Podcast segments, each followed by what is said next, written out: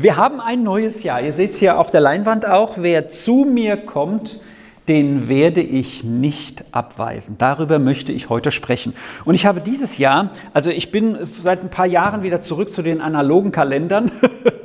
also ich habe wieder so einen kleinen hier. Ähm, je nachdem, wie viele Termine hat, reicht das auch aus. Mir tut es das zurzeit. Und ähm, da habe ich mal hier im, im Buchladen hier in Worms äh, diesen Terminkalender mit der Jahreslosung die da lautet, genau wie sie auch da vorne ihr seht.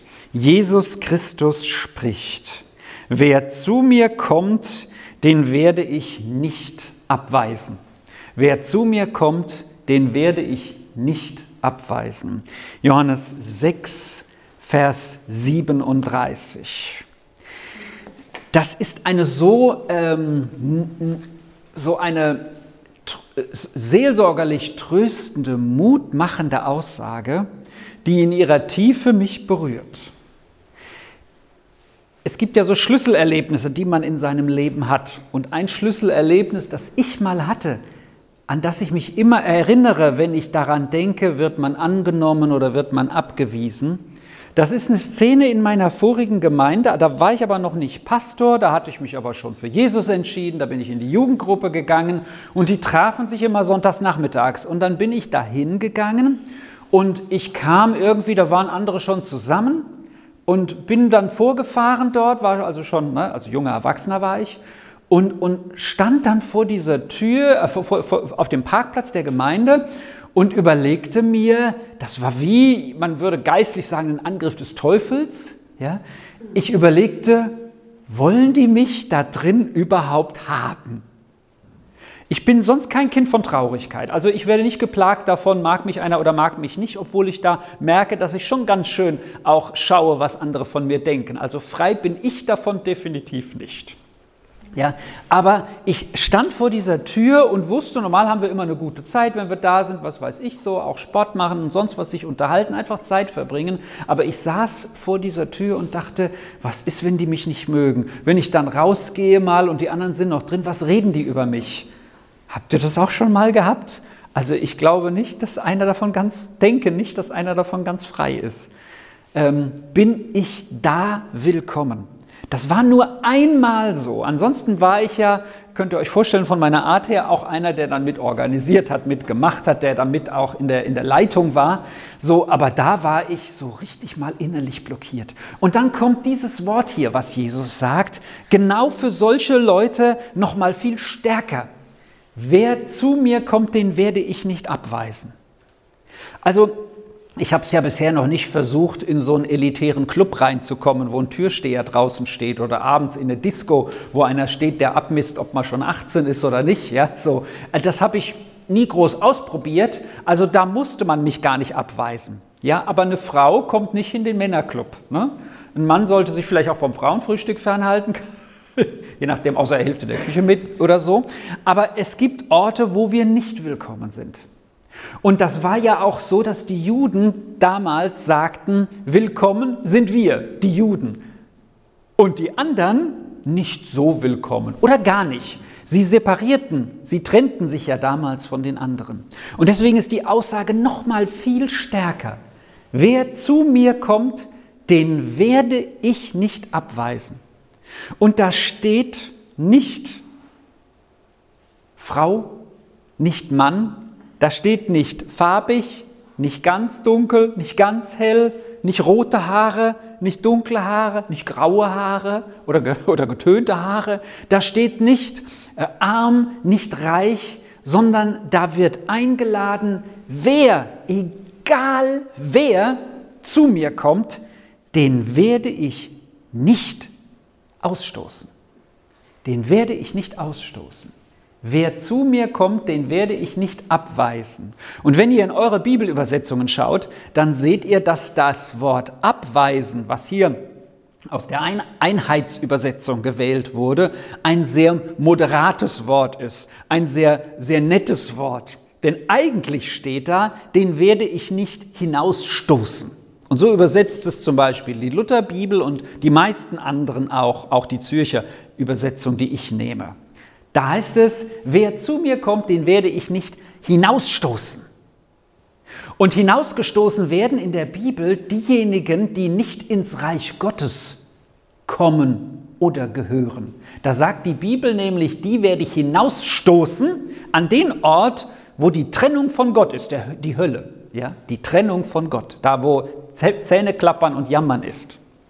Und Jesus sagt hierzu, wer zu mir kommt, den werde ich nicht dahin hinausstoßen. Ich werde ihn nicht hinausstoßen. Das ist so eine Zusage Gottes. Das ist nicht nur, ich mache die Tür zu, sondern noch mehr, das ist quasi das Gegenteil davon. So, wenn, wenn wir sagen wollen, etwas passiert immer, dann können wir auch sagen, also nicht selten oder andere Begriffe, versteht ihr, gibt es auch in der deutschen Sprache. Und wenn die Menschen das damals gehört haben, dann haben sie gewusst, der wird mich nicht nur nicht abweisen, der wird mich nicht nur nicht hinausstoßen, sondern der wird mich mit offenen Armen empfangen. Die Menschen damals lasen diesen Satz mit, da bin ich wirklich willkommen. Das ist so, also ich werde euch nicht hinausstoßen, sondern das Gegenteil, ich werde euch empfangen. Und äh, wer zu mir kommt, das sind, wenn wir einen Vers vorher gehen ins Johannesevangelium, im sechsten Kapitel steht ja der Vers, in Vers 37, wenn wir einen Vers vorher schauen, dann sehen wir, dass Jesus da nicht eigenmächtig handelt, eigenmächtig im Sinne von Jesus allein in Anführungsstrichen, sondern dass es hier heißt, in den ganzen Versen vorher und nachher, dass Jesus, herzlich willkommen, hallo, dass Jesus, ähm, äh, dass Jesus das in Einklang mit dem himmlischen Vater tut. Jesus sagt, Jesus sagt, dass er dass er das genau tut, was der Vater tut. Und wer ist der Vater? Natürlich Gott. Deswegen Vers 37 äh, hat noch einen ersten Teil. Die Jahreslosung hat nur den zweiten Teil dieses Verses. Der erste Teil lautet, alles, was der Vater mir gibt, wird zu mir finden. Und wer zu mir kommt, den werde ich nicht hinausstoßen. Das heißt, wenn ich also zu Jesus komme, wenn ich den Schritt zu Jesus gehe, dann war schon einer vorher da, der, der gesagt oder der gezogen hat, nämlich der himmlische Vater, Gott. Und Jesus sagt, mit diesem Vater bin ich ganz eins. Das ist die Dreieinheit, Dreieinigkeit Gottes. Also das heißt, wenn jemand zu Jesus kommt, wenn ich zu Jesus komme, als ich zu Jesus gekommen bin, am Anfang meines Glaubenslebens ganz bewusst mit meiner Entscheidung für Jesus im Januar 1993, ja, da kann ich jetzt, nachdem ich die Bibel tiefer gelesen habe, sagen, das ist nicht nur, dass ich zu Jesus gekommen bin und er mich nicht abgewiesen hat, sondern der Vater hat mich schon gezogen, denn alles, was der Vater mir gibt, sagt Jesus, wird zu mir finden. In der Bergpredigt heißt es, klopft an und es wird euch aufgetan. Sucht und ihr werdet. Und wie heißt der dritte? Suchen, anklopfen, suchen, finden. Nee, da war noch was, oder? Ja, klopft an und ich werde euch öffnen. Bittet, so wird euch gegeben. Vielen Dank, vielen Dank. Eine Lücke geschlossen. Bittet, so wird euch gegeben. Das sagt Jesus zu. Das heißt also, wenn ich zu Jesus komme, dann weiß ich, da ist schon einer, der mich vorher gezogen hat. Wir können uns also nichts darauf einbilden, was ja mal einer für eine idiotische Idee haben könnte. Ich bin Teil, ich gehöre zu Jesus, sondern der Vater hat uns vorher gezogen. Also das ist, das ist diese, das sind die zwei Seiten der einen Medaille, um es mal so zu sagen. Ihr kennt ja aus der Offenbarung des Johannes sicherlich die Aussage, ich stehe vor der Tür und klopfe an. Leute, das ist genau die andere Sichtweise. Jesus steht vor meiner Tür und klopft an. Und wer mir öffnet, zu dem werde ich hineingehen und das Mahl mit ihm feiern. So, also da klopfe ich, äh, da klopft Jesus bei mir an. Das ist dieser erste Teil des Verses. Wen der Vater mich finden lassen will, der wird mich finden. Das ist der eine. Also Jesus, der Vater, Gott klopft bei mir an. Dann öffne ich die Tür. Tür. Und das zweite ist aber, dass ich Schritte gehen muss. Das ist so, das ist übrigens ganz tiefe Theologie. Da haben sich rauchende Köpfe auch zerstritten. Nämlich Gott sieht und ich muss mich entscheiden. Ist jetzt Gott alleine verantwortlich? Muss ich nichts mehr tun? Falsch, weil ich muss ja kommen. Ist nur mein Kommen das Entscheidende? Nee, Gott hat mich vorher gezogen. Also in meine Erbse und wahrscheinlich in alle unsere äh, Köpfe kommt das nicht rein vom Verstand her. Wir müssen das glauben, dass Gott am Anfang stand und wir deswegen ja auch beten, dass Menschen zum Glauben kommen. Wir beten, dass Menschen zum Glauben kommen das tun wir ja, weil wir um Gottes Eingreifen bitten, genau bei diesen Menschen, dass sie zu Jesus finden. Namentlich machen wir das doch, gehe ich von aus.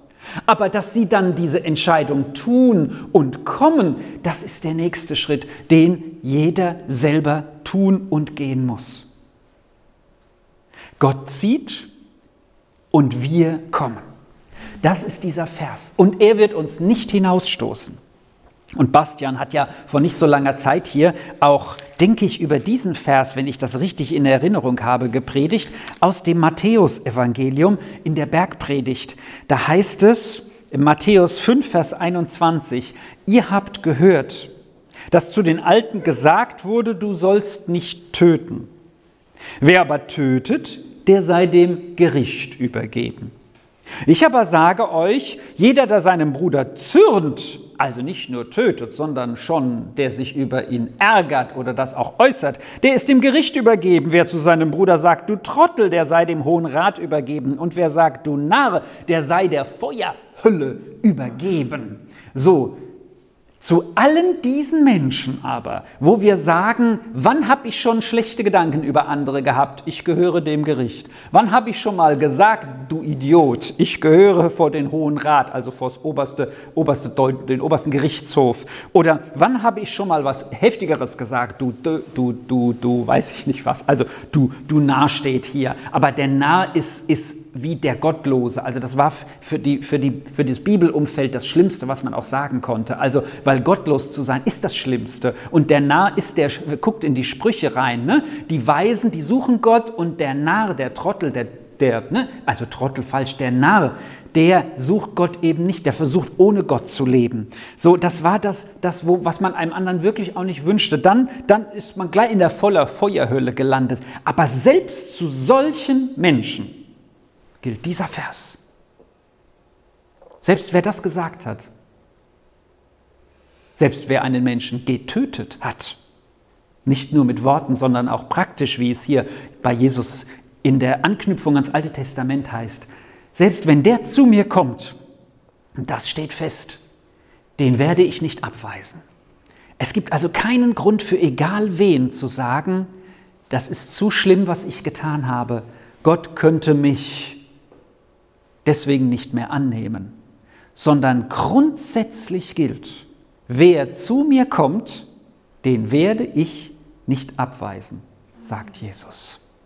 Was auch immer du dich innerlich verurteilst, was auch immer du praktisch vielleicht auch für andere sichtbar getan hast, was für ein schlimmer Mensch du gewesen bist, wer zu mir kommt, den werde ich nicht abweisen. Und was geschieht denn dann, wenn wir zu Jesus gekommen sind? Das ist ja die Einladung, die als Jahreslosung, ich sag mal, über dem Jahr stehen darf. Und das ist ein wunderschöner, wunderbarer Vers. Dann komme ich also zu Jesus. Oder um mit diesem anderen Bild, mit der anderen Perspektive zu sprechen, Jesus steht vor der Tür und klopft an und dann geht er zu mir rein und wird mit mir essen. Was geschieht denn dann mit mir? Was geschieht denn mit denen, die zu Gott kommen? Hier im Zusammenhang vom Johannesevangelium von diesem Vers steht ja, dass wir glauben sollen. Wir sollen vertrauen. Aber so ein Glauben, der wächst ja auch. Es kann ja auch jemand zu Jesus kommen, der noch zweifelt und sagt, ich probiere es jetzt mal. Ich werde jetzt mal die Entscheidung treffen. Auch du vielleicht, der du jetzt das hier auf YouTube guckst sagst vielleicht diese Entscheidung. Und ich möchte uns mal drei Personen vorstellen aus der Bibel, die zu Jesus gekommen sind, um zu sehen, wie ist denn, wie ist denn, die, wie ist denn die Geschichte weitergegangen. Ja? Wie hat sich denn das fortgesetzt, nachdem die Personen zu Jesus gekommen sind? Und die erste, die kennt ihr sehr gut, bestimmt, wahrscheinlich fast jeder, dass die Geschichte aus dem äh, Konfirmationsunterricht, aus, der, aus, der, ähm, aus dem Religionsunterricht und wer weiß wie. Das ist die Geschichte vom verlorenen Sohn. Ja? Die klassische Geschichte, wo einer zu Jesus kommt, der eigentlich zu denen gehört, die, um mit der Bergpredigt zu sprechen, keinen Anspruch mehr hatte, überhaupt zu Gott zu kommen, zu Jesus zu kommen. Und das ist der verlorene Sohn, der sich das Geld vom Vater geben lässt, der bewusst weggeht, weil er sagt, ich will deine Knete, aber dich will ich nicht. Ja? Und dann weggeht, dann bei den Schweinen landet, beim Schlimmsten, was ist. Und dann heißt es von ihm, ich will mich aufmachen, Lukas 15, Vers 18, und zu meinem Vater gehen und zu ihm sagen, Vater, ich habe gesündigt gegen den Himmel und vor dir. Ich bin es nicht mehr wert, deinen Sohn zu heißen. Stelle mich wie einen deiner Tagelöhner. Das ist die eine ähm, Gruppe von Menschen, die zu Jesus kommt. Das sind die, die sagen, eigentlich habe ich es nicht verdient. Wenn ich es mir wirklich mal überlege, wenn du Gott bist, wenn du Himmel und Erde geschaffen hast, wenn du, wenn du allem Menschen Atem gibst, wenn ich für mich entscheide, ich glaube und vertraue dem, das ist nicht alles durch Zufall entstanden, sondern da ist eine Intelligenz dahinter, da ist Gott. Also Gott muss es geben. Okay, wie finde ich zu diesem Gott? Und dann erkenne ich, eigentlich habe ich es nicht verdient, zu diesem Gott zu finden. Aber wenn es der Gott ist, der sich in mir in der Bibel offenbart, dann will ich jetzt zu ihm kommen und das ist Jesus. Und die Bibel sagt, Jesus ist der, der alles geschaffen hat. In ihm ist alles geschaffen. In ihm hat alles Alpha und Omega, Anfang und Ende. Omikron eingeschlossen. Ne? So, so, das heißt, er ist derjenige. Und dann kommt bei diesem hier noch dazu, dass er sagt, ich habe keinen, ich habe keinen Anspruch daran. Ich will aber einfach zu ihm kommen. Und ich will ihm jetzt mein Leben ganz neu übergeben, wie ich es noch nie getan habe. Und das tut er hier. Ich will nicht mehr dein Sohn heißen, sondern mach mit mir, was du willst. Aber ich will nur bei dir sein, weil überall sonst in der Welt ist es schlechter als bei dir, selbst wenn du jetzt was Unangenehmes mit mir vorhättest. Und wie reagiert der Vater? Wie reagiert er ganz in Übereinstimmung mit, wer zu mir kommt, den werde ich nicht abweisen. Er sagt, und er machte sich auf und ging zu seinem Vater, der Sohn. Er war noch nicht weit weg, da sah ihn sein Vater schon und fühlte Mitleid. Und er eilte ihm entgegen, fiel ihm um den Hals und küsste ihn. So ist es, wenn jemand zu Jesus kommt, er weist ihn nicht ab und er sieht in der Herzenshaltung hier, dieser Mensch, der zu mir kommt, der will sein altes Leben hinter sich lassen und ein neues Leben anfangen. Und dann beginnt ein neues Leben wie mit diesem hier. Und er wird eingesetzt in seine alten Rechte. Es wird eine Fest gegeben für ihn. Und, und das, wo er Gott alles übergibt und sagt, jetzt entscheide du, wie ich es auch gemacht habe bei meiner Entscheidung für Jesus. So viele Predigten hatte ich bis dahin schon gehört, dass ich wusste, dass Bekehrung heißt, mein höchstes Ziel Gott hinzulegen. Mein höchstes Ziel sitzt ja hier vorne. Wie manche von euch wissen, das ist meine Frau, wo ich sagte, die liebe ich, die will ich zur Ehefrau. Aber jetzt entscheide du, ob sie es werden soll. Das war eine bewusste Entscheidung. Und am Ende ich, hat sie Ja gesagt, halbes Jahr später. Versteht ihr? So, Gott hat so viel mehr oder sogar das, was wir uns wünschen vielleicht für uns, wenn es gut für uns ist. Und ich hoffe, ich bin auch gut für dich, meine liebe Ruth. so, das sind die einen, Wer zu mir kommt, den werde ich nicht abweisen. Wollen wir uns einen anderen anschauen? Der andere, der steht im Lukasevangelium ebenfalls ein paar Kapitel weiter hinten, nicht viel, und der heißt Zachäus. Das ist ein ausgestoßener, äh, selbsterwählte äh, Ausstoßung aus seinem Volk, denn der hat mit den Römern paktiert.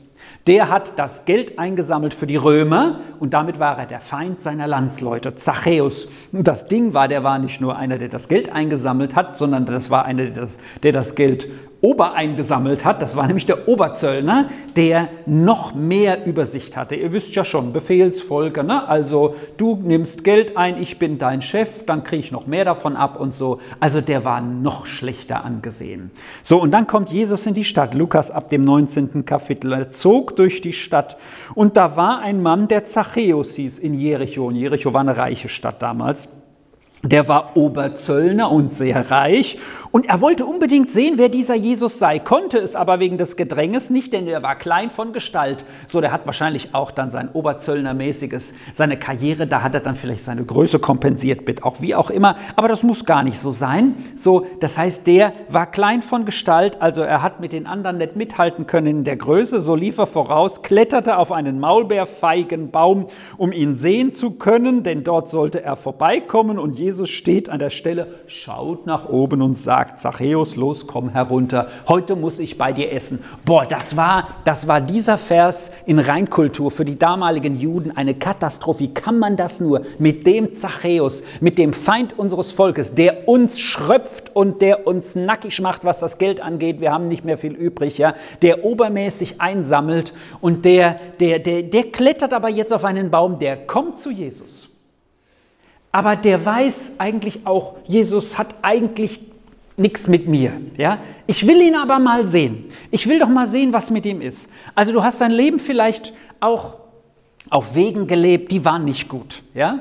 Und später hören wir auch, dass er sagt, denen, denen ich was abgenommen habe, unrechtmäßig. Vielleicht gehörst du auch dazu. Ja? Oder, oder, oder, oder etwas ist in, in, in deinem, in unserem Leben, wo wir, wo wir sagen oder gesagt haben, also das passt nicht zu Jesus. Und dieser Zachäus, der guckt denn auch aus der Ferne. Er will ihn ja mal sehen. Er kommt zu Jesus auf die Distanz und Jesus sieht ihn. Dieses Anklopfen auf dem Maul Maulbeerfeigenbaum hat schon gereicht, für Jesus ihn zu sehen. Und er sagt, jetzt will ich bei dir essen. Und alle anderen denken, bei dem, das kann doch nicht sein. Also ich hätte auch noch einen Hinkel oder was weiß ich wie im Ofen oder das könnte ich dir machen. Aber er will genau zu dem.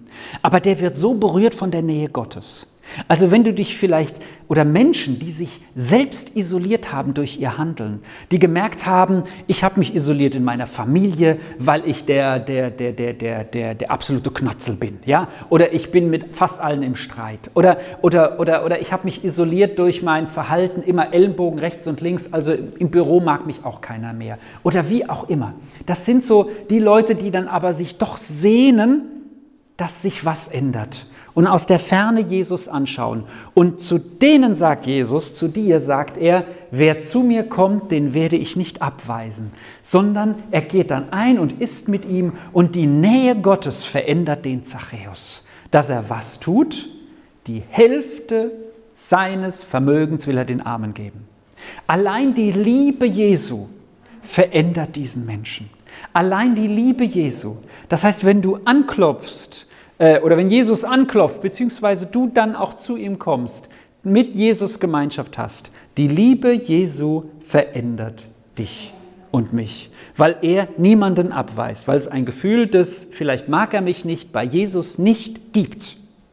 Und die Liebe Jesu verändert diesen Menschen, sodass er sein Leben erneuert, bis tief in den Geldbeutel hinein. Nicht nur die Hälfte gibt er den Armen von allem, was er vielleicht auch römisch rechtmäßig eingenommen hat, sondern auch noch was, wo er tatsächlich jemanden hintergangen hat. Da sagt er, ich will es vierfach zurückgeben. Kommen wir zum dritten, der zu Jesus kommt. Das ist jetzt mal ein anderer Charakter. Ein Kapitel vorher ist ein vornehmer Mann auf dem Weg zu Jesus. Er kommt ebenfalls zu Jesus. Lukas 18 ab 18. Guter Meister, sagt er, was muss ich tun, um ewiges Leben zu erben? In anderen äh, Evangelien wird genauer beschrieben ein junger, reicher Mann. Jesus sagt zu ihm, was nennst du mich gut? Niemand ist gut außer Gott. Also mit anderen Worten, du akzeptierst, dass ich Gott bin. Okay. Niemand ja, du, kenn, du kennst die Gebote und dann listet er welche auf, nicht Ehe brechen, töten und so weiter. Und er sagt dann, dies alles sagt der Mann, der Reiche, habe ich gehalten von Jugend an. Und als Jesus das hörte, sagt er zu ihm, eines fehlt dir noch, nämlich was?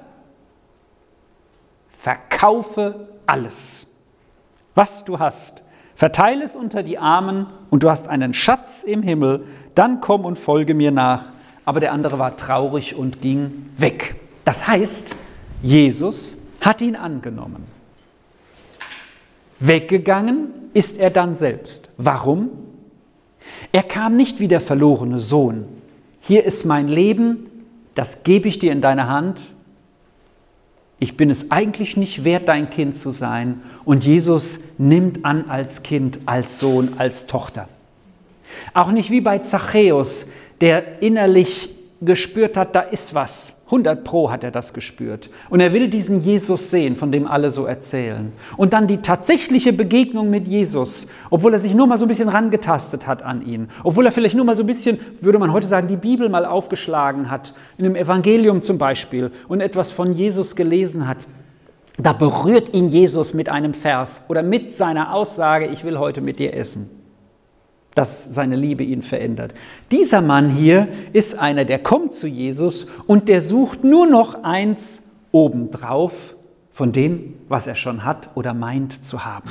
Es gibt Menschen, die kommen zu Jesus, weil sie sagen, Jesus ist jetzt, also ich bin ja schon äh, ich finde, ich finde, finde den gut und jenen gut. In der Esoterik ist das brutal verbreitet. Ja? Also ich glaube an, an Schwingungen und dann vielleicht noch an, an Kraft, äh, Orte der Kraft oder ich glaube an, an, noch an die Sternzeichen oder an dies und jenes. Und ich habe auch schon diese und jene seltsame Erfahrungen gemacht und ich habe gehört, mit Jesus macht man auch Erfahrungen. Also dann nehme ich das nochmal dazu. Oder um mit diesem reichen Mann zu sprechen. Also das und das und das habe ich alles schon. Also eigentlich bin ich ja ganz gut unterwegs, also die Leistungsmenschen. So, jetzt frage ich aber mal Jesus, damit ich nichts verpasse, was könnte es denn noch geben, was dem noch eins toppt? was noch was dazu gibt.